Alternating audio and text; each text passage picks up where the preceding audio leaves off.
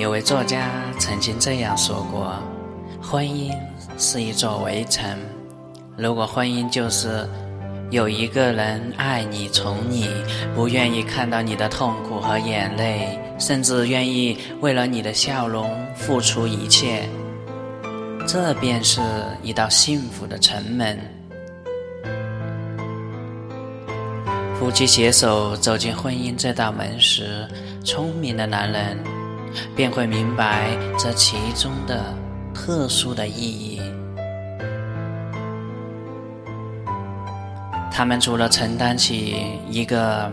让家庭幸福的责任之外，也从不吝啬表达对身边妻子的爱意。